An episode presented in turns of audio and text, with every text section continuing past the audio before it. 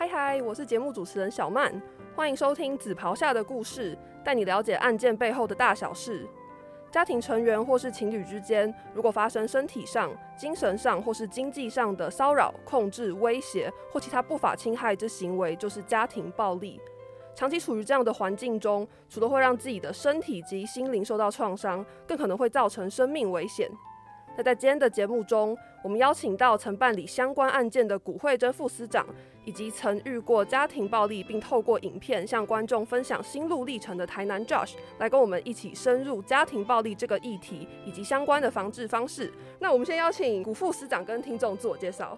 呃，各位听众朋友，大家早安，我是法务部综合规划司副司长古慧珍。好，那我们邀请台南 Josh 跟听众自我介绍。嗨嗨，各位听众大家好，我是 Josh。那我是一个棒球 YouTuber，然后因为这次的家暴事件，才让很多非棒球迷认识我。那根据我们节目惯例呢，我们首先都会以一个案件讨论来带起整个节目的开场，所以想先邀请副市长向听众分享你侦办何姓医生杀大陆二奶案件的整个经过以及最终的判决结果。其实想在分享这个案件之前，我想分享一下我的一个呃工作的经验。嗯，呃，其实我早在九十年的时候，我在彰化地检服务，嗯，然后之后呃到桃园地检、士林地检，那之后也到过非常多的地方，呃，我也曾。曾经最难难到嘉义地检担任主任检官，那后来在宜兰地检、基隆地检、台北地检，我待过非常多的地方。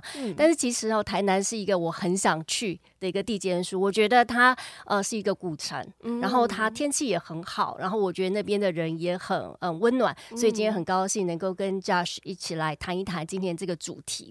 那我想最近哈，大家不晓得有没有看到一个新闻哈，就是那个马来西亚籍，就是民传大学的女生，嗯，哦被发现说，哎。竟然被一个自称一个星期之前才交往的一个男性朋友杀害，那这个社会的呃事件惊动了大家，就忽然让我想到，哎，我在呃九十九年嗯呃那段时间我在士林地检署服务的时候，我印象很深刻哦，就是九十九年十二月二十八号那一天，嗯，好，那一天呃呃我还是士林地检署的甲官，当时我是负责重大案件。嗯，呃，专主的一个检察官，那那个案件啊，其实很特别。呃，那时候的呃，检察长是现在的蔡金祥蔡部长，他那时候担任士林地检署检察长，就把这个案件指派给我。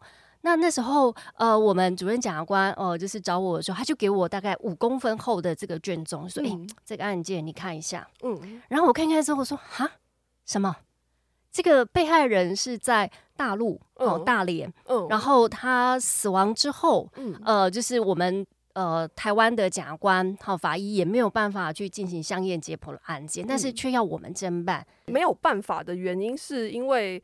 呃，可能时间上的关系是是好。呃，我我讲一下后，就是说，其实检察官在侦办一个案件，当我们去了解一个案件的时候，我们会想要从人事、实地、物这几个面向来去做收证。嗯，那这个特殊在哪里呢？就是他这个人看起来，犯罪嫌疑人是一个就是呃区域型的医师哈，他是一个协议肿瘤科的医师，可能。好的犯罪嫌疑人，嗯，那他的地点特别在哪里呢？因为呃，通常我们台湾的检察官在侦办案件时，通常犯罪地点或者尸体的呃发现处都是在台湾，我们可以去了解的地方。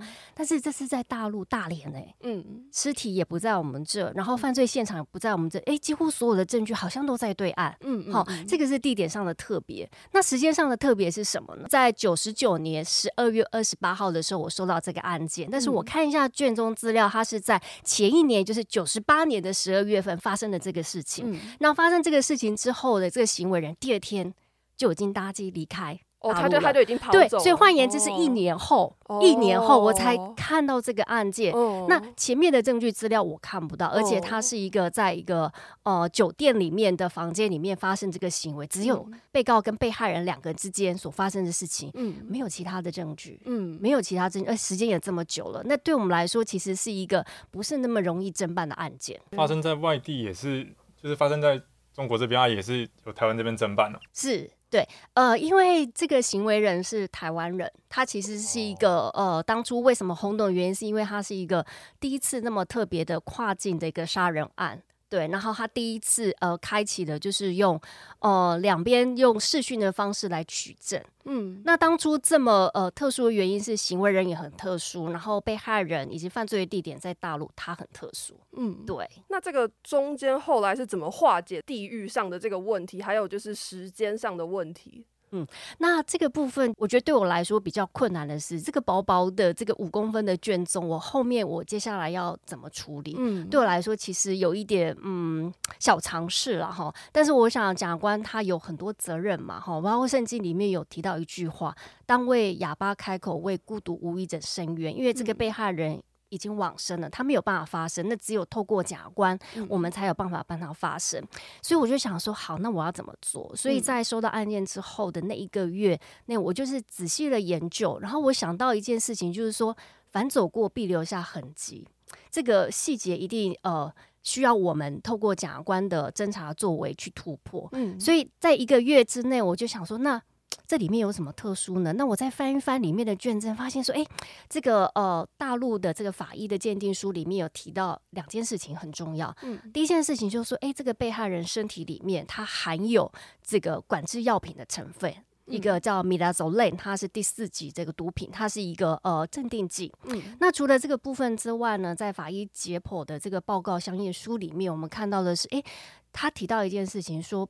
被害人死亡前，哦，他是在生前被拘禁的一个状况下而死亡。嗯，那这两件事情让我就联想到说，哎，那这个米达 l a n 这样子的管制药品跟被告他是一个医生有没有什么关联？哦，这个这个东西是。呃，被告从台湾带去呢，还是他用什么方式取得？嗯，那这个部分就可能要透过一些后面的侦查作为来去做突破。所以案件接到后的一个月，我就想说，好，那我要向法官申请搜索票，我要搜哪里？嗯，好，第一个我想说去医院嘛，哦，医院你不能全部医院都说台湾的医院还是中国？当然是台湾的医院啊，我们不可能到对岸去搜索了嘛，因为其实他们那边已经大概搜证的差不多，只剩下台湾这部分对人的一个行为的一个追查。嗯，那我就想说，好。那他在呃北区的这个区域医院里面，那不可能对整个医院搜索，那一定是搜他的办公室或者是他们有寝室哈，这两个地方是我们可以去再追查看看的。那另外一个就是他们家，嗯，所以那时候一个月之后，我就申请到搜索票之后，我就带着司法警察去了，先去了医院，然后再去他们家搜索。那在医院里面的办公室，哈，我记得在他的抽屉底下收到了一些东西，就是被害人的手表，这曾经就是这个行为人，就是这个被告医师，他曾经送送给他的这个一个手表。那另外还有一个就是当时的一个呃 V 八，就是一个 Sony 牌的一个 V 八。嗯嗯，那当时我们刚开始初步检视，哎，觉得里。V 八里面也没什么，就是一些照片而已。那反正无论如何，我们就是把所有东西都带回来。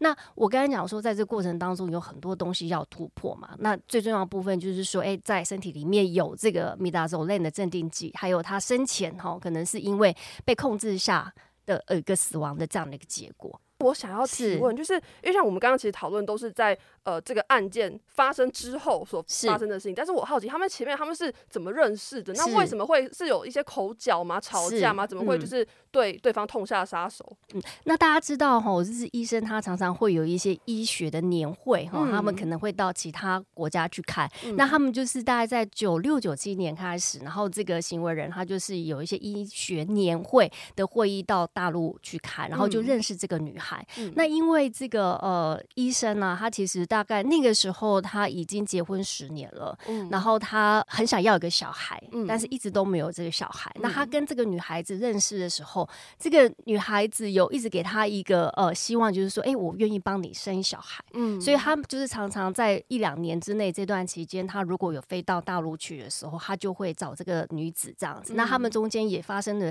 非常多次的这个性行为，嗯，对，那。呃，在这个过程当中呢，呃，发生性行为之后，结果，嗯，这个行为人发现说啊，原来这个女子又另结新欢哦。那在这工过程当中，其实这个呃医生也给了他很多的金钱呐，然后很多贵重的物品啊、礼品之类的。那甚至他还帮他付了首付。在大陆用语叫首付，就是呃帮他付那个头期款哦，房子的头期对，首付大概付了新台币大概是一百多万哦，那个时候对，那后来才发现说，我我我帮你付的首付，这个房子里面竟然住的是你的另外一个新欢。嗯，那换言之，就是这个女子脚踏两条船这件事情被他知道之后。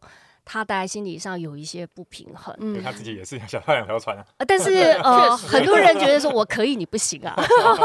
对，那所以在这件事情发生的时候，印象中哦，就是在那个房间里面，这个医生就是趁这个被害女子去洗澡的时候，他就去偷看她的手机，嗯，去检查她的手机里面的讯息内容，就会发现说，哎，印证了他的揣测。我看到我还有一个问题，就是因为。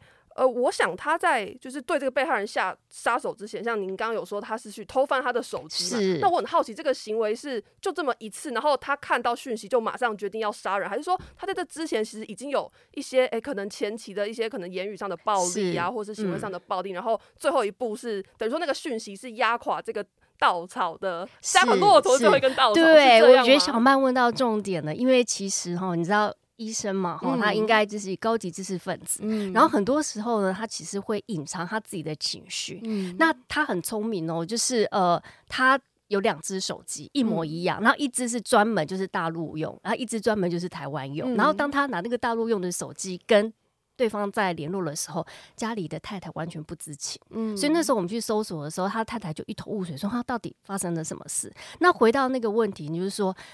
呃，通常我们我们看到这种可能会有这种暴力倾向的人，他其实就是 control freak，就是他有那种强烈的控制欲。嗯嗯。然后第第二个就是说，他可能情绪上比较暴躁易怒，可能大喜大悲。嗯嗯。那还有就是猜疑心很强，然后报复心很重。嗯。那这个前面的时候呢，就是这个行为人医生，他其实是有透过这个大连的这个二奶的朋友去了解说，哎。他到底呃有没有什么异常的行为？换言之，他想要掌控他，想要控制他，而且他怀疑。哦，那其实他在那个大陆的这个呃二奶的朋友圈里面，他其实有间接得到一些讯息。嗯，对，所以他其实是想要掌控他。他他其实也要透过一些呃，比如说给他一些物品什么的，想要控制他。那这边我就想要请问 Josh，因为你曾经在影片里面有分享过，像你的前妻，其实在婚后他对你出现很强的控制欲，所以我很好奇说，像哎，他是这样的行为在婚前有没有出现过，或者是说你刚刚听完可能副市长的分享，你有没有回想起来说，哎，他哪些行为可能是恐怖情人的前兆？我觉得刚刚副市长说到的这个很强的差异，然后很强的控制，都是我有遇到过的。嗯，但是我觉得困难的点就在于他这个是在不同的阶段，他不见得会。同时发生，对他可能在，比如说你像男生女生，他们在刚开始认识、刚开始在暧昧，跟在交往的时候，情况已经完全不一样嘛，对对对，然后同居可能又不一样，对，结婚可能又不一样，嗯。啊，所以我在前面的时候，我可能有感觉到，哎，他好像有一点缺乏安全感，嗯，但是还没有到这么强烈的猜疑，到这么强烈的控制，嗯，而是到婚后之后才很明显的跑出来，嗯，对，所以我觉得这个会是一个可能很难判断啊，因为你前面他可能有点没有安全感。但是那也不见得是真的是恐怖情人，对对，然后那可能真的是可能他的个性或者过往的经验，对，或者是我可能我工作上真的花比较多时间在工作，也许真的没有给他足够的安全感，都是有可能的。对，所以这才是我觉得很困难的一个地方。嗯，好，那我继续把我们的话题转回来，这个案件讨论。这个医生他在台湾，他其实就已经有对这一个。呃，小三他会有做一些控制嘛？他就控制他的交友圈啊，然后想要试图用物品去控制他。是。那我很好奇，他最后一次从台湾飞去中国的时候，他是就已经预谋好说我要杀害他了吗？还是他这是一个临时起意的一个行凶？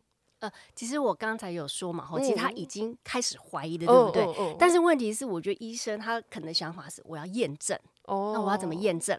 哦，那他现在就想法说，我觉得他应该是已经有在规划说，哎，我去的时候我要怎么做，我要做什么。所以其实，在去之前呢，他其实因为医生嘛，他有一些地利之便，嗯，所以他就是伪造呃自己就是有失眠症这样子的一个病例之后，取得这个米达罗兰的处方哦，就刚刚那个管制药品，是是，因为我们去我刚刚有讲，我们去医院搜索嘛，因为我们有扣到就是他自己开立这个米达罗兰的处方间的相关的医疗记录，嗯，那接下来呢，我们也有发现，就是呃，他去之前，他在那个他的住区的附近，然后去买了童军绳跟手铐这些东西带到大陆去。嗯嗯，那换言之，其实他是有做一些准备跟预备的。被告他就是自始至终，他都说我没有杀人的这样的意图。然后他就说，被害人身体上有这些客观的特征，是因为他们想要助兴。所以他经过被害人同意哦，打了这个米达走类在被害人身体上。啊，另外他们为了助兴，所以他把被害人用大字形绑在床上，所以才会有这些手铐啊，或者是童军绳的这些呃痕迹在在身体上。然后，而且他说。而且当初我要离开的时候，我有确认他身体是温的，嗯，他是一个还活着的状况下，我才离开。我怎么知道之后会变成这样？这边我突然有个问题，但是他携带这种管制药品出国这件事情是可以的吗？我觉得他应该是藏在什么地方，可能没有特别明显的去看到。你可能 X 光机可能就觉得哦，这是小瓶的东西，也也许是我们。呃，随身携带的物品不觉不觉得有什么特别，对，可能是因为这样。那我我刚才也想到说，那手铐啊，那手铐如果 X 光机扫过去，他没有看到吗？对，所以他他真的是从台湾把这东西带过去，是是，对。那那回到我刚才的那个话题，就是说他不是都否认嘛？但是我们就在看这个所有的卷证的时候，就发现说，哎，他讲的这个被告的公证跟我们的卷证其实不符，哎，嗯，不符在哪里？因为我们发现这个被害人他在腰背。腰背的部分，它有八条平行的一个刮痕。嗯，我想说这个是什么，完全没有办法解释。嗯，然后印象中应该是申请羁押后，呃，大概一个多月，羁押快到期了。那当初侦办案件刑事局侦二队的这个侦查证，哦，他就打电话给我说：“哎，姑姐，姑姐。”我告诉你有个爆炸性的发现，我说哈，发生什么事？他说，哎，你还记得吗？我们去搜索的时候，不是在他的那个办公室搜到一个 V 八？嗯，那我们当初这样检视的时候，其实没有东西，可是他们就想说很仔细，哈，这就把这个呃 V 八拿到他们的呃就是研发室里面去做检验见识，就发现说，哎，他们把这个已经删除掉了软体救回来了，换言之复原，复原之后发现什么事？哦，我们看到那个影片是。这个行为人把被害人拉到床下，嗯，然后他用童军绳把他的脚绑起来，然后他的手呢是反绑，嗯，绑在他背后，嗯，而且他的嘴巴呢是用毛巾塞着，然后用童军绳绑起来，嗯，所以等于他他录下他自己这个过程，是，而且他在录的时候，他还一边对那个被害人说话，哦，对，然后其实我们就发现说，哦，原来真相是这样，就真相大白了。其实他讲的其实一点都不可猜。那他知道就是自己这个证据被曝光之后，他的反应有就是很很激动吗？好，当时啊，就是我我大概知道这个非常重要关键性的证物出现之后，我不动声色，我就把所有 V 八里面的记录，我就把它截图翻拍，然后就是用描述性的字语做了一部分勘验之后，嗯，其实我在问他的时候，我要起诉前问他，我没有让他知道我有这关键性的证据，嗯，换言之，我在问答问答里面，我都是让他说谎。在笔录上说谎，那起诉了之后，法官可以看到所有的证据。我好奇，这是一个常见的，就是引导呃呃犯罪者的一个问法吗？就是可能会哎，我故意不让你知道手上有证据，然后我对对对对对，是吗？我很好奇。呃，我觉得要看案件。那因为我我觉得这个案件其实，即便我没有那个 V 八，我我可能起诉他的呃证据大概只有五成，但是有这个 V 八之后就九成九。那我觉得我想要让。法官知道说，你看他其实就是一直不断的在说谎，嗯嗯。但是这个案件，我猜了，应该是在起诉之后，律师可以去阅卷嘛，他一定会做攻防上策略的转变，嗯嗯，因为他就知道这个已经是铁死的证据。对。那其实他后来法院判决是判他十一年，嗯，其实没有特别重。对。那我我在想说，呃，可能跟整个案件，呃，还有他的身份其实都有关系。那印象中是。一百零二年的时候，呃，他被呃判决确定，然后进去执行，然后现在应该应该出来了，对。然后其实，在我们的法院的执行，呃的层面来说，就是假设你呃没有累犯哈，然后你大概执行到二分之一，你就可以申请假释。嗯，那甚至呃，其实如果你表现好。你其实也可以申请去去外衣间。那前阵子外衣间的事情，大家应该也都呃有知道。那所以好奇外衣间是什么意思？我觉得可能有些听众朋友也不知道外衣间是什么。其实呃，外衣间它是一个中间处遇。所谓中间处遇，就是大家要想说，假设你被判一个十一年、十八年，哦，你关进去之后。你可能十一年、十八年之后，你要回来到这个社会的时候，你可能对整个社会的变化脉动，你可能根本都不了解。对，所以他这个中间处于是希望说，哎，我要让你回到社会的时候，我有一个中间衔接的过程。那他低度的管理就说，哎，我可以让你回家探视，嗯，好，我可以让你回家探视，可能一次出来一天，然后第二次出来两天这样子，可以让你慢慢适应社会的生活。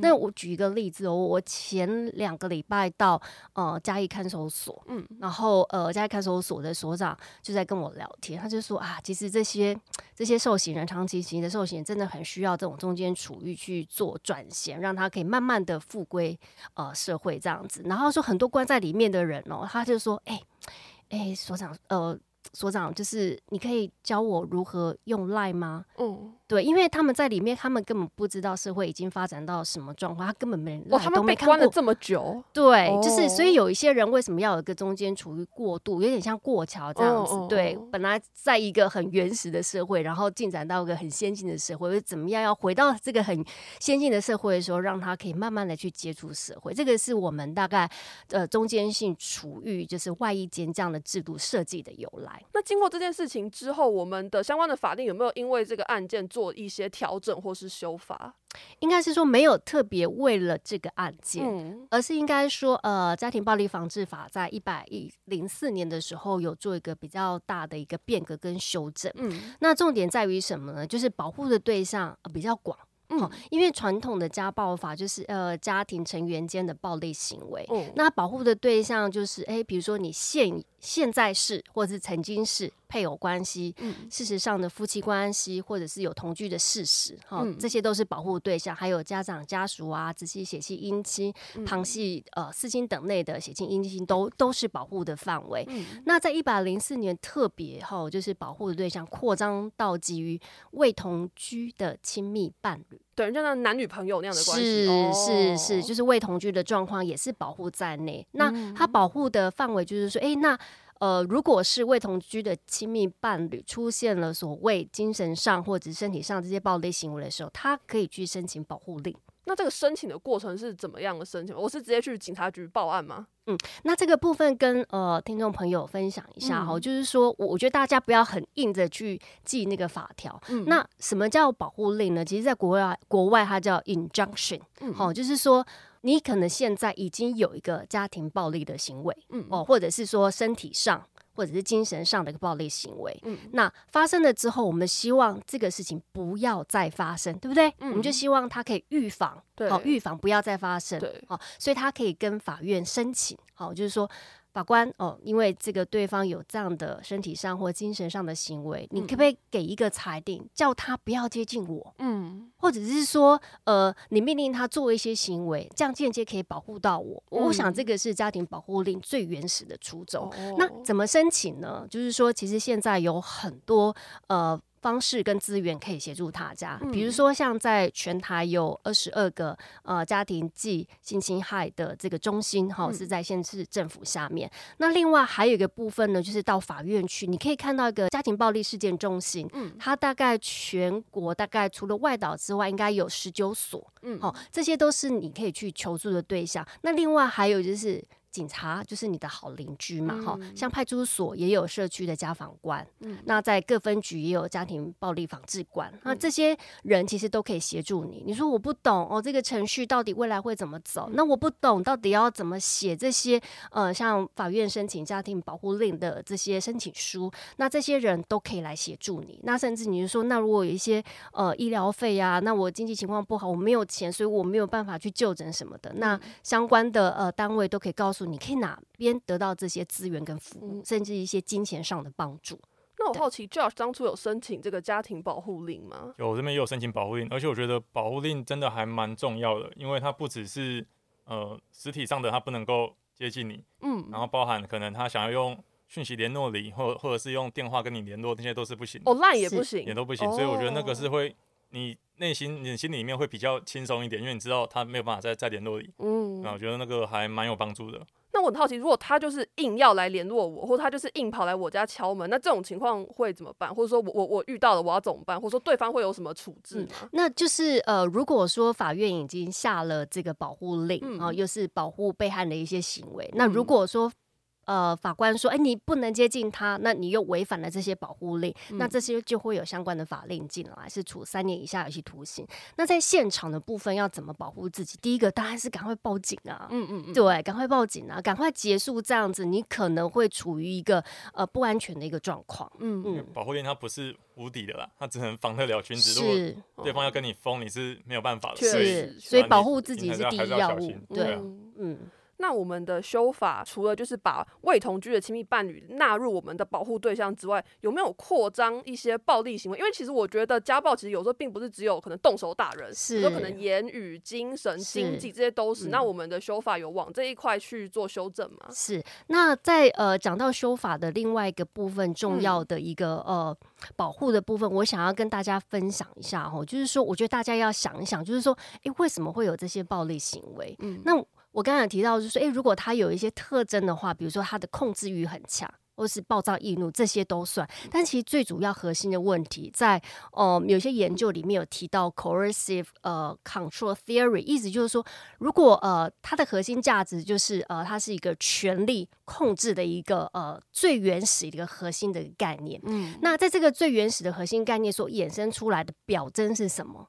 在行动上，他想要控制你。嗯，在情绪上。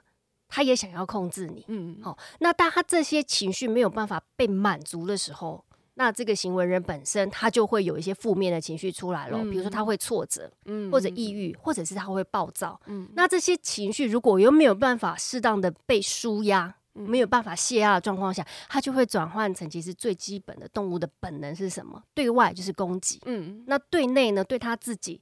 他可能就会有一些，比如说酗酒啊、吸毒啊，甚至自杀这种自我毁灭。好，那现在回到就是一百零四年呃的这个呃家庭保护。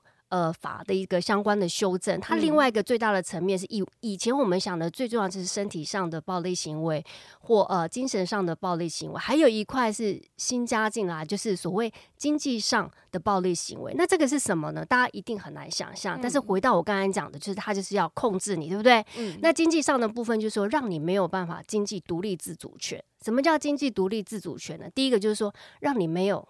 财产来源收入，嗯，不让你去工作，那你就没钱了嘛，对不对？那甚至说，好，你本来有自己的财产，你也有去工作，但是他对你的金钱或是物品的部分把你拿走，或是掌控你，或是不让你做。经济上物品的一个分配，那这些我刚才讲的面向，就是所谓经济上的一个暴力行为，其实都算。好奇 Josh 有没有可能相关的经验分享？因为我看过你的影片分享，好像刚刚副市长提到的内容，其实好像在你的影片里面都有分享过，可能金钱上的、工作上限制你的交友啊之类的。其实很多都有，但是我刚想要问副市长，就是这个程度到底要怎么样拿捏，到到怎么样才算是符合家暴的条件？因为像前面讲到，如果是动手，那很明显嘛，他如果真的动手打人了，身上有伤了，他就是家暴嘛。嗯。可是这种比较偏控制啊，或者是情绪上的，甚至是经济上的、金钱上的，要到什么程度？才会被定义成是家暴，这个在法律上有什么样的？我懂。那通常就是说什么程度会呃定性成是呃家暴的刑法上要被处罚的行为？比如说在言语上，他侮辱你，嗯，对不对？恐吓你，这些都算。那在经济上的部分，我刚刚讲，他如果不让你去工作，如果他用强暴胁迫的方式去妨碍你行使一定的权利，因为要不要去工作、行动自由，这个是我自己的权利，但是我用强恐吓、强暴胁迫的方式，那就会有。强制罪的问题，那或者是说，哎，我把你的钱拿走。如果他是用强暴胁迫的方式，那可能就是会有强制罪或者是抢夺、抢盗这些问题进来喽。嗯，那如果是比如说比较偏向情绪勒索，比如说你想要去这里工作啊，那你是不是有有谁，所以你才想要去那里工作？嗯，是哦，他他可能强迫式的，可是他就是限制你不能跟其他的异性接触，这样子吗？有点这样子。那如果说他是用。恐吓、胁迫你的方式，那也是可能会有强制罪的问题呀。嗯，对。那最后呢，想要请副座呃帮听众朋友做一个总结，因为像你刚刚有提到这个家家暴法，它在一百零四年有做了一些修正嘛。那所以我们在这个案件讨论的最后呢，我们想要请副座帮我们做一个收尾、一个总结。比如说，哎，那到底修法修了哪一些部分呢？还有，如果我们的听众朋友可能有人他正处在于这样子的恐惧当中，他应该要怎么样去获取保护？我想这可以分几个层次哈。如如果就是对你从事呃身体上、啊精神上或者经济上这些暴力的不法行为的人是呃家庭成员。那如果不是呢，就是未同居的亲密伴侣。我刚刚也提了，家暴法在一百零四年修正，然后一百零五年施行之后，它其实也可以扩张到未同居的亲密伴侣。嗯，那还有一块呢，就是说我跟他也不是亲密伴侣啊，就是他单纯的。骚扰我就是所谓的跟踪狂，这个部分要怎么办？那呃，刚好今年六月份有一个呃跟踪骚扰法刚施行上路，那这个部分我们可能就可以跟大家分享一下，哎，什么样的状况下我可以让这个法律来保护我？那其实，在跟骚法里面，它有其实有八大面向的行为哈，大家可以注意一下。如果这个跟骚狂他可能是迷恋你，那有可能是跟性。哦，或者是跟性别有关的行为，嗯，那可能对你就是跟踪你，嗯，对不对？哈，监视你，嗯，那他接下来他可能用电子通讯的方式来骚扰，哦，比如说传简讯给你，或是半夜的时候打电话到你家，哦，然后响了之后。然后没有声音，这样你会不会很害怕？对。那除了这个部分之外呢，不当的追求，或是寄给你很多哦物品。嗯。那另外还有就是他用言语来贬义你，或者是跟你讲说，哎，你如果怎么样怎么样，我就要把你的什么照片什么放到网络上，然后做一些呃攻击你的一些个人名誉的行为。哈，这些也都算。那另外呃，如果有这些八大类的这些行为之后，接下来呢，我们知道有一个 stalker 哈，就是跟踪狂哈，对你。的生活已经造成影响了，我可以怎么做？那第一个，如果是他的行为哈，让我产生害怕，而且影响到我的生活了，那当然他就有犯罪行为了。那接下来我们提到一个很重要的观念，是我怎么样这个事情不要再发生？因为我不想要再接触到这个人，我不要让这件事情会影响到我。那可以做的部分就是，当然就是报警嘛。那接下来。在司法警察面这边会做什么呢？他其实会给这个行为人一个告诫书，我告诫他，你不要再对他做这些跟骚的行为。这个告诫书跟刚刚提到的那个家庭保护令的不一样，就是呃，就是发这个告诫书的。行为主体是司法警察，他就可以做这件事情。那如果他发了告诫书之后的两年之内，他又重复做这些行为，好，这个时候被害人他就可以去申请家庭保护令。好，那再回到就是第一次我发现到说，哎，这个跟踪狂跟踪我的时候，如果他的警情况很紧急，而且蛮严重的。检察官跟司法警察都可以协助这个被害人去申请家庭保护令，来防止这样的行为再发生。我想在制度整个设计上是还蛮完整的啦。就是说，一块是说他有刑事责任，一块是说，哎，我怎么样保护被害人，不要再被这些跟骚的行为人造成他生活的影响，然后可以防止这些行为再发生。好，那接下来呢，我们的节目进入到第三段，也就是实力分享的部分。所以呢，我这边想要邀请 Josh 来跟我们分享。那我第一个想请问 Josh 的问题是呢，呃，你在你的前期刚开始出现可能摔东西，或是他威胁你说我要去自杀这些行为的时候，你当下的反应跟感受是什么样的？一开始当然会觉得怎么会这样，因为在我之前交往过的对象中也没有遇过这样子的情况。他在跟你交往的时候会有这种情况发生吗？交往的时候其实还诶曾经有摔过东西，嗯，对，但是还没有到要闹自杀的这种程度，这是到结婚之后才出现的，嗯，对。那我自己会觉得说，用沟通的方式跟他讲说，即便在争吵，因为哪对情侣不会争吵，一定会吵架的嘛，嗯，啊，那可是不能用到这种方式啊，这样子我们之间就变成不是在沟通了，而是单纯的你可能是在情绪发泄，或者是要威胁我。去听从你的看法，听从你的做法之类的，嗯，觉得说这样子的沟通方式绝对是不对的，嗯。可是当我这样在跟他讨论的时候，他会再把他摔东西，或者是他想要威胁自杀的这个原因再甩回，可能再甩回到我身上，嗯。然后可能会说，哎，摔东西这本来就是一种情绪发泄的方式啊，嗯嗯。我在网络上看也有人这样讲，说摔东西就是发泄情绪而已啊，又又没有什么，嗯。然后说啊，我要闹自杀，那你。你不要让我生气就好了。嗯嗯。啊，你不要让我生气，你听我的话，那我就不会这样子啊。嗯。所以他会把这个原因再甩回到你身上，那你就你怎么办？你要再跟他吵嘛？你跟他吵啊，他又要再闹自杀。嗯嗯嗯。所以没有办法，你到最后变成是你只能一步一步的往后退，嗯，去听从他的做法。那像你在影片里面有提到，可能除了一些肢体暴力以外，他会呃阻断你的交友圈，或者他会一直否定你。那你觉得说这也是一种家暴行为？可是这样的行为，我觉得好像很难在前期意识到，因为它不是一个行为上，它有点像是言语或是思想上。所以我很好奇，说有没有哪一些行为是你在呃前期的时候，你觉得说，哎，这些行为可能一般人他他会不知道说这这样已经是家暴，但你这样走过来之后，你觉得说其实这已经是家暴的行为了。呃，我觉得就刚刚前面副市长有提到的，可能就是控制啊。我觉得控制这一点，就是他没有安全感，嗯，然后会开始怀疑你，嗯，然后开始想要控制你，而且那些怀疑很多是没有来由的，嗯，那可能就会突然就觉得说，到底为为什么现在这么急着接这个电话，嗯，就开始怀疑说，那那你到底是想在在跟谁讲讲电话之类的，嗯嗯，或者是你要去那边工作，那那边到底是有哪个女生在那里，所以你才想要去那里工作，嗯，很多都是没有来由的。但我很好奇，他这种很没有安全感的感受，是源自于可能你们交往前期有一些争吵，让他有这样的感受，还是说可能他本身就是一个比较缺乏安全感的人？我会觉得这可能会是本身比较缺乏安全感，哦，因为其实因为我就没有发生过什么类似的情形，嗯嗯，可是还是会不断的这样子被怀疑，那当然是一个最痛苦的，因为你没有没有发生过，你如果说啊好，我有去跟哪个女生暧昧什么被发现，嗯，那被这样怀疑，那活该嘛，嗯嗯，可是我没有啊。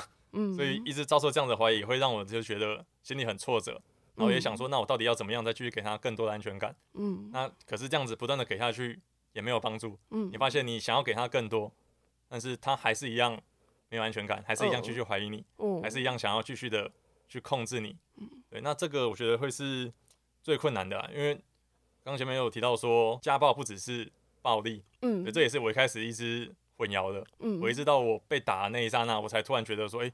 我是不是被家暴了？嗯，那我后来才知道，其实家暴的核心根本都是在控制。嗯，暴力只是其中的一个手段而已。嗯，对吧？他暴力的目的也是为了要控制你。嗯，然后他可能死亡威胁也是为了要控制你。嗯，然后各种的情绪勒索也是为了要控制你。嗯，所以控制才是这个的核心。嗯，所以说，当你如果觉得你自己开始感受到不断的被控制，开始感受到不舒服的时候，嗯，你可能就已经陷入这个家暴的情况里了。嗯。那我很好奇，他这样子对你控制的选，或甚至可能殴打你，这样子的行为对你的工作啊，还有人际关系，或者说你自己的身心状况上，有没有造成哪一些影响？工作当然是有受到很大的影响啊，因为他其实会不想要让你。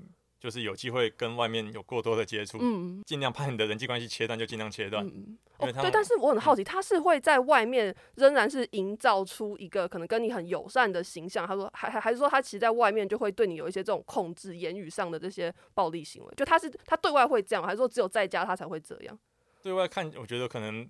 不太看得出来。哦，因为他这个只会在你面前会这样，就是他比如说他可能陪我去工作，嗯，然后可能就会抱怨说啊那边工作的人都只跟你讲话，他都都没来跟我聊天干嘛的，嗯嗯嗯，啊可是哦是我去工作啊，所以他当然是找我讲话，所以他就是会去批评你可能工作上遇到的人，然后你生活上会遇到的人，嗯，你的朋友什么的，各种你朋友不管跟你讲什么，他可能都会说，哎我看你的讯息，啊你朋友怎么这样子跟你讲话，我看得很不开心，嗯，那你当然就不敢再跟你那个朋友再聊太多嘛，也不可能跟那个朋友。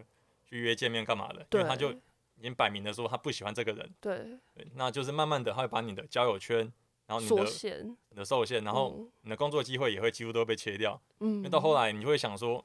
我还要接这个工作吗？哦，因为他可能接了之后，他又在那边闹了。对啊，啊，我接了之后回来又吵架，吵架东西又摔一摔，再摔一摔，我还要花钱再去把那些东西买回来。嗯嗯啊啊！我要花那些钱，我要再去工作再赚回来，嗯，就变成一个很奇怪的循环。嗯嗯嗯啊，看着他砸东西，然后又要去赚钱，啊，赚钱又是要工作，啊，工作又会吵架，嗯，就觉得很累啊。所以那个当然对工作啊，对身心都有很大的影响。你到后来就会觉得整个人会变得很消极，你就是要做工作嘛。不想做啊，因为做的没有什么意义。嗯啊，然后也会很害怕说朋友跟你联系。嗯，因为你不知道朋友会跟你讲什么。可是有可能又要被他看到，他又要贬低你的朋友。对对对，你就很不喜欢自己的朋友被被贬低嘛。那我记得你在你的影片分享，就那支影片名称叫做《关于我逃走的那一天》，面对家暴的实际经验分享。你有提到说，其实你在后期意识到你自己被家暴之后，你就打算要录音搜证，采取一些行动。那我记得你那时候有说一句很关键的话，你说你有录下你的前妻讲说，我就是只会动手，因为你用讲的讲不听。那那时候你在影片里面说这句话很关键，所以我很好奇为什么。他会是一句很关键的话。我会觉得说，因为当最后走上法庭的时候，嗯，因为在发生家暴案的当下，就只有你们两个，嗯，对，然后没有其他人啊，所以你如果没有任何证据的话，谁知道你们哪个人讲的是对的？嗯嗯嗯嗯，因为一定是各讲各的嘛，嗯啊，因为到最后两个人可能自己想的会慢慢的想法自己会改变，搞不好都都已经不是原本的事实了，嗯，所以一定是需要一些证据来还原当时的现场，嗯，那。你说要录影吗，那太太难了，怎么可能人家揍你还拿手机起来录影？嗯嗯嗯。所以录音是一个比较容易去实行的方式，可是录音你必须要很小心，对，然后要能够透过录音。证明是他在动手，嗯，不然你录音，那只是听到乒乒乓乓的声音，你怎么知道是他动手还是我动手？哦，对，那那那你那时候是把那个手机放在什么地方，还是你是用什么录音笔，可能是夹在身上之类的？我是把手机按录音放在口袋，因为我也不敢去买录音笔，哦，他会看我买了什么东西。哦，他会看你买了什么东西？他是看你的什么发票载具之类的吗？发票一定看啊，发票一定查。哦，真的哦，也曾经去查过，他会说啊，我想要帮你对发票，然后开始一条一条看，哦，然后看到说，哎，这个停车场，这你是哪一天到这个停车场？然后开始去回想说，哇。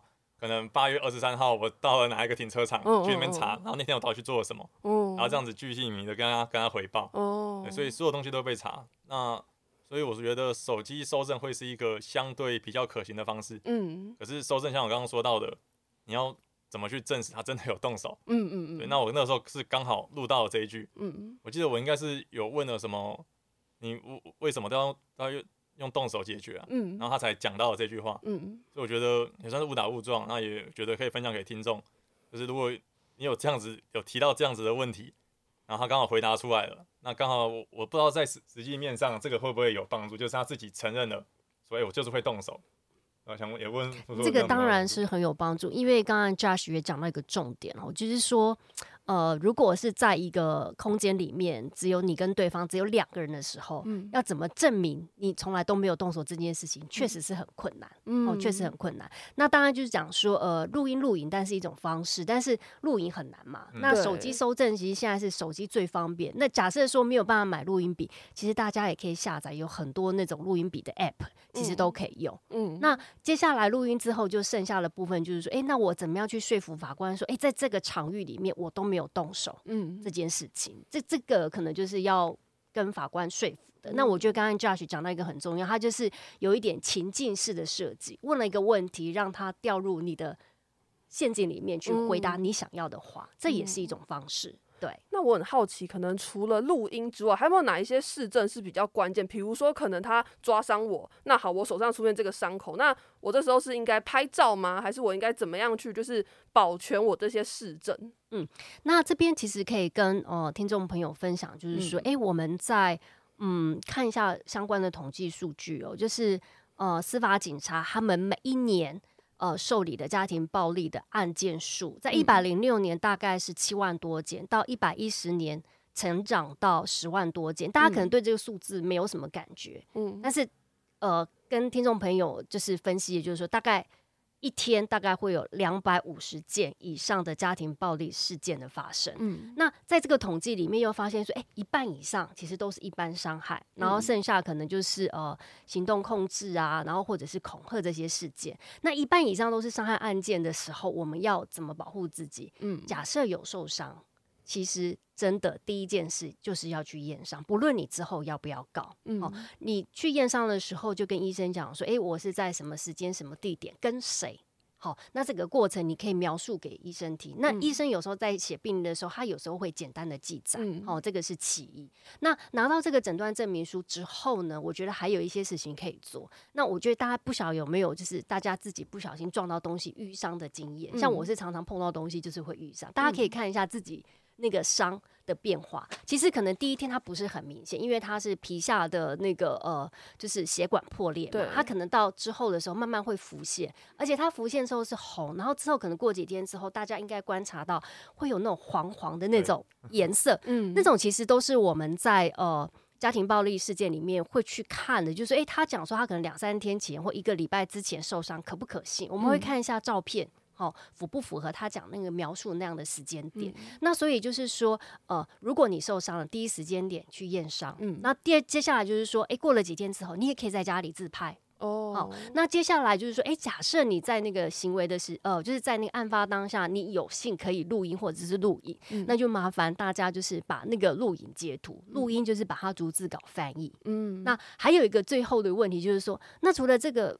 呃，我刚刚讲这些部分之外，还有没有什么可以帮助到我？因为就像 Josh 讲，就是你跟我两个人，大家各执其词的时候，法官是人，不是神，他怎么样相信？而且我觉得到底 Josh 讲的还是是对方讲的是真的。而且我觉得可能有一个情况是，或许大家会遇到，就是说，呃，可能你的另外一半他就是已经控制你的行动，所以变成说，好，我想去验伤，可是我一出门，像 Josh 刚提到，连发票啊，然后你去哪个停车场都会被查，所以等于说我没有办法去验伤。那可是这个伤害就在我手上。那这种情况下。如果我每天拍照记录的话，这个市政是可以被采纳的吗？当然可以啊。然后我刚才才讲到，就是说要怎么样再透过其他方式来帮助自己，因为当下只有你跟他两个人的时候，那这时候通常我们在实物上，我们也会问当事人说：“哎，那你这个事件发生之后，嗯，你有跟谁讲吗？嗯，好，那假设说他行动已经被控制了，那我是不是可以打电话，好跟我爸爸妈妈、亲朋好友讲，或者我传信息？”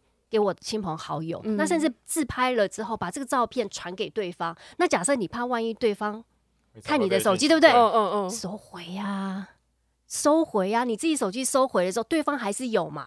哎，对方没有了，但是可以先请对方先拍照留下来。那我们的部分可能就是用删除，收回对方就会看不到了嘛。假设这样子的话，就是传给对方之后，自己用删除的方式。嗯，对。那会有一个风险，因为嗯，假如说他看到了你有。收回讯息哦哦，超级可怕哦哦哦，完全没办法解释哦。对耶，天哪，已经控制到这种无以复加的程度了吗？被要求过说，你传上的讯息绝对不能收回。好，所以我会有担心说，如果我收回了，假如说留下了什么曾经收回过的证据，嗯嗯嗯，他发现我收回什么，完全没办法解释，因为那东西就不见了。哦，那 那他他很了解这些网络上这些使用的一些方向，比如说你如果自己有云端硬碟的话，你可以把照片藏在你自己的云端硬碟，而且藏很深，藏很哦。对，我记得就要可以提到那个录音档，你好像藏很深，对不对？丢在电脑里面最角落，我自己都删找不到。对，所以我觉得可以用一些方式来保护自己。对，嗯。那我刚刚觉得副座讲到那个验伤真的很关键，而且不管你的伤是。是大还是小？嗯，你只要有伤就去验。嗯，因为我之前也都会想说，男生被女生打，然后如果没有拿一些什么比较伤害性的武器，其实那个伤真的通常不会到太明显。对，我之前被打过几次，其实可能你顶多就是一些红肿或者是一些小的淤伤。对，但是不管怎么样，都一定要去验伤。嗯，因为到后来真的走上法庭了，我身上我我有验伤的记录，嗯，他没有，那就很明显的嘛。嗯，哦，那就是我身上有受伤。嗯。那这边其实可以提醒一下听众朋友，不要觉得你眼睛看到的伤才是伤哦，因为实际上就是我们也在食物上常常碰到，他可能被打，他是内伤啊，他可能外表外征上看不出来，但是它里面会痛哦，所以这个时候其实你就可以跟医生讲，就是说，哎，我我虽然外面没有什么伤，可是我里面会痛，嗯，那其实我们常常在食物上看到医生他也会记载哦，就是病人主诉说他哪边痛，其实这个也是可以成伤的，啊嗯，是。那其实我们刚刚有提到蛮多的是跟家暴，就是跟动手相关。但是我记得 Josh 在影片里面有提到，其实你觉得男性在遇到家暴案件的时候，你会不知道到底要怎么样防御，然后又不造成对方伤害。因为如果他身上可能留下一些痕迹，往他可能反咬你说，哎，你也有对我动手。那所以我很好奇，你在遇到这个状况的时候，你是怎么样面对跟处理的？因为在实物上，当时。就后来上法庭之后，嗯，他也有曾经讲说，并不是他对我动手，而是我们互相拉扯，嗯嗯，然后就觉得哇塞，可以被讲成这样。要不是后来我我这边有验伤记录，他那边没有，嗯，不然这根本讲不清，嗯。而且之前他对我动手的时候，我曾经有就是伸手想要去挡，嗯，对，可是我伸手一挡，然后他手打在我的手上，嗯，然后他突然就大叫说你打我，哦，我那时候听到整个突然愣住，他才想说不对，我不能挡，嗯，我一挡他手上只要有一点淤伤，嗯，然后他反过来咬说是。我有动手打他，嗯，那我觉得可能更多人会相信他，嗯嗯，因为男生跟女生就是性别上真的会有这个差异嘛，对加上身体型上，我也比他可能重了二二三十公斤，嗯，那谁谁会相信是他打我？一定是觉得是我打他，嗯，所以到后来我是真的，他要动手，只要他手上没有拿刀子这种可能比较伤害性的武器，嗯，他拿东西砸我啊，干嘛的？觉得好吧，那就只能让他打，嗯，就是身上都是淤伤，那。我也不会伸手去挡，我就是尽量去转转身体，用背去接，干嘛？就是尽量避免可能脸部啊、头部这种比较危险性的地方。嗯，那其他我就是就只能让他打，我还真的不知道应该怎么处理会比较好。嗯，这一题我也很想问副司长，就是像刚 Josh 有提到嘛，就是男性在面对家暴的时候，他可能会不知道怎么去接这些防御，或者说到底怎么样个接法才算是正当防御？因为很多人会说。你就是要离开现场啊，嗯嗯，可是就不能离开啊，嗯，就跑不掉啊。你如果要离开，他就说你现在离开，就等着回来帮我收尸，嗯，好，那你就只能留在那边继续给他揍，嗯，呃，这边其实可以跟听众朋友分享哦，其实，在法律的架构设计上，当然就是保护一个人嘛，你没有权利去任意伤害别人，包括去剥夺别人的生命权，哈。那接下来在法律架构设计上，所谓正当防卫是指说，哈，在现场你发现有人对你做不法的侵害，而且他是进行。是是 I N G 进行式的时候，那我是出于保护我自己的生命财产，我可以做这些正当防卫的行为，保护自己跟他人都可以。嗯，那现在就是说法律的规范设计说，对方打我，但我不可能都不还手，一直被打到死，那这样法律太不合理了嘛？所以他说，那我可以做一些正当防卫。嗯，那这样子正当防卫行为被定义下来之后，他是不处罚的。假设说你造成对方受伤，可以不处罚这个人，但是如果你防卫过当。可能就是会有减轻或免除其刑。举一个例子，什么叫防卫过当？对，因为你你想说，如果对方好，他只是呃打你，对不对？那我防卫他，那我防卫他的部分是不是也许可能推开，这样就 OK 了？但是如果你推开之后，你还拿起，比如说你的棍棒再打他，哦，那这样就是过当。那或者说你又是另外一个侵害我推的太用力，不小心可能 啊让他跌倒，所以很难抓。所以这个就变成是 case by case，而且有时候是证明的问题。我刚才我觉得刚才听 Josh 讲到一个很关键，因为就是在密闭的空间里面，只有你跟他，如果两边都有伤，即便即便被打的那一方，他只要只有讲说我就是正当防卫而已，但是。对方一定会说，我们俩就是打成一团。嗯，但是因为法官真的是人，不是神，他怎么知道到底这个伤是你在行使正当防卫？比如说，哦，你只是用手去挡，结果他自己不小心往后跌倒，然后去撞到墙壁，或者是撞到什么东西，他受伤。这个伤到底是他自己造成的，还是？是你在正当防卫过程当中让他造成，这其实很难判断。嗯，那所以我觉得还是有一个辅助的呃呃东西可以进来，就是说有没有办法透过录音录影的方式。嗯，那比如说假设他在打你，那你有录音，就说你不要再打我喽。嗯，对，那这个对话的过程都可以用来佐证当天还原当时的情形到底如何。对，嗯，对，可能是需要用录音，因为是。因为法律上是一回事，我觉得另一个层面就是还会有社会上的舆论。是，对。就算法律上，哎，最后说哦，你这是正当防卫，没事。嗯。但是如果社会舆论出去是哦，你在吵架中，你是会对你的伴侣，你会推他，嗯，你会你会对他动手，嗯，这样出去你还是没救啊，你还是挂掉了。嗯嗯。所以我觉得到最后一定是需要有录音来证明你是单方面的一直被他攻击，然后最后只是做保护的动作。嗯。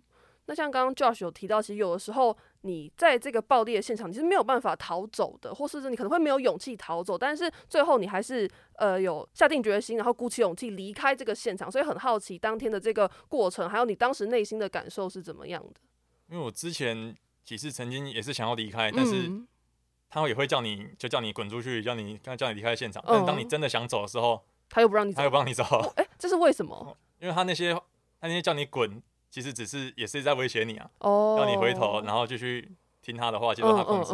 你离开了就脱离他的控制啊，就没有办法达到他的目的。嗯，因为他就是想要控制住你嘛。嗯，所以呃，我之前如果真的想要离开，他最后就是丢下一句话说啊，你现在走就回来帮我收拾。嗯嗯嗯。然后你听了这句话，你就没办法。这应该已经构成威胁了吧？对不对？是哦。对。可是你能怎么办？你根本走不了。哦。你 根本走不了。嗯。你就只能还是继续留在那里。那我到了最后这一次。是因为那个时候我的东西被他往房子外面丢，嗯，然后我出来捡，然后他又回到里面的房间，在里面继续砸东西干嘛？我一直听到砸东西的声音，哦，那我出来捡东西的时候，才突然想到说，哎，我现在人在外面了。这个情况以 这个情况以前有发生过，还是是你第一次到外面然后捡东西？就他以以前有发生过这个情况吗？以前呃比较没有这样的机会，以前曾经有一次是。有离开到现场，但是后来不断的打电话啊，我我还是接了。哦，对，那我一接，他就开始疯狂的情绪勒索，疯狂的说，我要你这样子在逼我嘛，我要死给你看干嘛？嗯嗯嗯嗯对你还是必须回去。嗯，所以这一次我出现了这个机会，嗯，发现这个时候，我如果当下这个时间我直接离开，嗯，他就没有办法威胁我。嗯，然后我离开之后，我也就是打定决心，就是我他不管任何的讯息，任何的电话，我完全不接，完全不回应。嗯，就是要让他的威胁没有办法。碰到你，他没有办法收到，他没有办法确定说，哎，我有听到这个威胁，嗯，那我认为这样子他就不会去真的去伤害自己，嗯，因为这样就不划算嘛。他就是要威胁我，然后他去伤害自己，这样我才会感到愧疚，嗯。然后如果威胁他不知道我有没有听到，他他自自己去动手，嗯，然后我觉得他应该是不会这样子做，嗯，所以我觉得是也算是被家暴了很多次，被动手很多次，然后也是从中。慢慢知道他的行为模式，嗯，我才知道说到什么样的时机点，我我可以跑。嗯，什么样的时机点我跑了，也可以保护他的安全，也不会他也不会去做出什么傻事来。在这一次的事件之后呢，其实，在社群上可以看到 Josh 常常呃大方自嘲这一件事情。比如说，你推出了一系列的商品，叫做“哎妈宝接电话”啊，然后你在影片里面提到说，其实有时候有一些网友的地域留言，连你自己都会看到笑出来。但是我很好奇，你是从一开始就可以这么大方的去面对这一些可能大家的揶揄啊，而且就你也讲说，棒球迷是最没有同理心的，所以你一开始是。就可以这么大方接受吗？还是说其实中间是经过很多内心的调试？我觉得一些可能球迷是哎那种开玩笑也那种都还好，因为他是也是觉得有趣的方式来跟你讲那种都还好。嗯，可是当时也是想说，一定会有不喜欢你的观众，可能会透从这个地方会去攻击你。嗯，所以说啊，你这是被被老婆打啊，可怜啊，丢脸什么的。因为我在我之前影片下面也确实收到很多这样子的留言。那你看到那时候你当下的感受是怎么样的？我看到当下感受是。其实一方面也是说，嗯，没错，果然男生出来讲这些事情，就是会受到这样子的回应，所以一方面也是也觉得说，哎，那也是落实了我之前在影片里面的讲法，嗯，就是男生要面对这种事情，真的会比较困难一点，嗯，然后我后来会可能会很大方去讲这些事情，然后很大方的把这个当成梗来玩，嗯，一方面也是想说，就是我知道一定会有很多人拿这个东西来攻击我，对，对，那与其让他们来攻击，让他们来消费，不我自己拿来玩，嗯，那如果我自己。一直玩，自己玩的很开心，嗯嗯嗯，那他们反而会看得很气啊，就是我原本要拿这个攻击你，啊，结果你自己玩的玩的很高兴，嗯嗯嗯，那我觉得反而会是一个比较好的解决方式，嗯，我觉得如果说你刻意去回避它，嗯，可以不去提，把它当成像一个禁语，嗯，就是你绝对不能提到这这几个字，嗯，那我觉得你你这样子才是没有真的在面对这个事情，嗯嗯，就拿棒球来讲，就以前中华职棒的假球案，嗯对，后面。有时候也会刻意不去提嘛，对是我觉得它就是发生过的事情，嗯，你刻意不去提，你并没有说，哎，这个事情就就没发生过啊，嗯，反倒是你比较正面的去讲，那我觉得帮助才是会比较好，对，不管是对自己的帮助，嗯，或者是透过我这个事情让其他人，他们也知道说，哎，这种情况并不是一个特例，嗯，对，然后你尝试去求助的话，可能会得到一些帮助，嗯，我觉得可以尽量的去多谈。都不管是对自己还是对其他人都会比较好。那其实刚刚有提到，其实 Josh 呢，他是非常乐意大方自嘲这件事情，也推出商品。那我那时候就觉得太有趣，我就点进去看了你的妈宝应援抱枕这个商品，然后我还注意到它的商品页面就写说，这颗抱枕的特点就是脚程非常快，从十三楼住处跑到一楼只要三十秒不到。那我自己身为也是一个棒球迷，我就很想问 Josh，你当初从十三楼跑到一楼的时候，你真的花了不到三十秒吗？我很好奇这个经过。我是没有算过，但是那个时候跑真的是。有点像那种火火灾在跑离大楼的那种速度一样在跑，因为当下离开，那时候住十三楼，然后当下离开之后要逃离，那个时候就是想说要坐电梯嘛，可是绝对不行啊！如果等电梯，他他会看那个，不是如果等电梯的时候他出来怎么办？哦对，那在那边被拦到，那又又回到一样的情况了，你要又得继续回去，嗯嗯嗯，所以那个时候就是选择直接跑逃生梯，哦，那也还好，我们那个大楼。就是新大楼那个逃生动线非常的顺畅，嗯嗯嗯，楼梯间都没有堆东西，嗯，所以跑下来跑得很快。那我很好奇，在这一个事情之后呢，如果未来你在认识新的对象的时候，会不会因为这次的家暴事件，可能有一些阴影或是顾虑，又或是说，当你在认识新的对象的时候，有没有哪一些地方是你会特别注意的？我觉得多少还是会有点影响，哎，嗯，因为。像我会觉得哦，现在生活好开心哦，嗯嗯，就是能够脱离当时那个状况啊。现在就是即便是自己一个人，但是我觉得不管是做任何事情，嗯，我即便只是自己一个人走在路上，或者是只是开着车我在台南路上闲晃，嗯，我都觉得超级开心的，嗯，所以会觉得说，假如说真的又遇到一个对象，一定会比较犹豫，说还要 还要再冒关系，对啊，还要再冒这个风险吗？对啊，如果到后来又发生一样的情况，嗯，我有更好的解决方法嘛？其实我自己好像。也没有想到更好的解决方法，因为我曾经想过说，如果让我自己再回到当时那个情况，我这一步一步里面，我会做什么不同的改变吗？会做什么不同的决定吗？嗯，好像也没有，哎，好像还是会一样的情况下这样子继续发生。我没有更好的解决方法，嗯，所以会比较犹豫一点呢。那在今天访问的最后呢，想要请问两位有没有什么话想要对正在收听节目的听众说？那想先邀请副司长跟听众分享。嗯，那其实呃，刚才一直跟大家提醒了，然后就是说，其实有很多方式跟资源可以来协助大家。首先，如果真的发现，哎，自己在这个关系当中发现，哦，对方有一些精神上或者是身体上，甚至经济上的这种。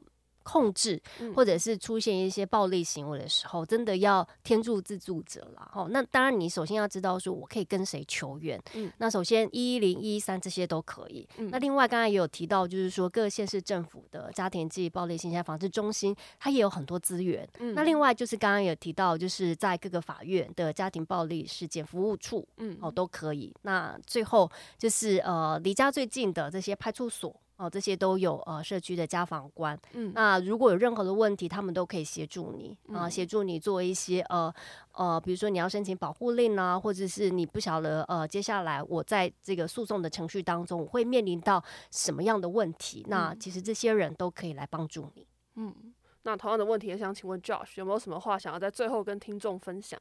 嗯，因为我觉得副市长讲的很对，就是呃，求助是。最重要的，嗯，你一定要自己敢求助，后面才有才有机机会脱离这个现状，嗯。可是要求助，其实我一开始也会担心，说我这个求助真的有帮助吗？嗯嗯。会不会我求助了反而是反效果？呃，事情变得更糟。对，我想说，如果求助了，然后然后警察来，然后讲一讲说，哦，那你们没事哦，然后他就离开了，那那怎么办？我还是留在这里。嗯嗯嗯。啊，可是你还是要试着求助啊，你必须要可能要勇敢一点，嗯啊，你不能害怕说啊，这个求助可能会没没效，或者是这个求助会不会带来。就是更糟的后果。嗯，其实反正你就已经这么糟了，嗯，对吧？你还是要试着去求助看看，因为你没有自己试着先走出那第一步，任何的资源都靠近不到你，你是自己把自己。保护起来，你自己把自己罩起来了。嗯，你要自己去把那个玻璃打破，你才有机会，才有机会别人才能够帮到你。那在今天节目的最后呢，我想要说的是，家庭暴力有一就有二，隐忍不但不会改善对方的暴力行为，他甚至可能会让自己陷入一个更大而且更危险的处境。那其实刚刚副市长有提到，现在社会上有非常非常多的保护的方式。那我觉得。绝对可以理解，当一个受害者他身处这样的困境的时候，他一定是内心是很彷徨，不知道怎么办。但是我觉得，其实现在有非常非常多的方式可以呃来保护我们，所以只要你。试着勇敢的踏出一小步，就一小步就好，就会有非常非常多的人愿意给你关心跟支援，然后他们会很乐意来接住你，带领离开这个险境。所以今天非常感谢古慧珍副司长还有台南 Josh 的分享，希望呢大家在听完今天的节目之后，都可以对家庭暴力以及相关的保护措施有更多的认识，那也可以给身处在暴力当中感到不知知所措的被害人更多温暖的陪伴，帮助他们有勇气离开这样的困境。好，那今天节目就到这边结束了，谢谢大家的收听。大家如果对我们刚刚在节目提到的资讯啊，有一些想要了解的话，都可以在节目的资讯栏点开。那谢谢大家的支持，我们下一集再见喽，拜拜，拜拜，拜。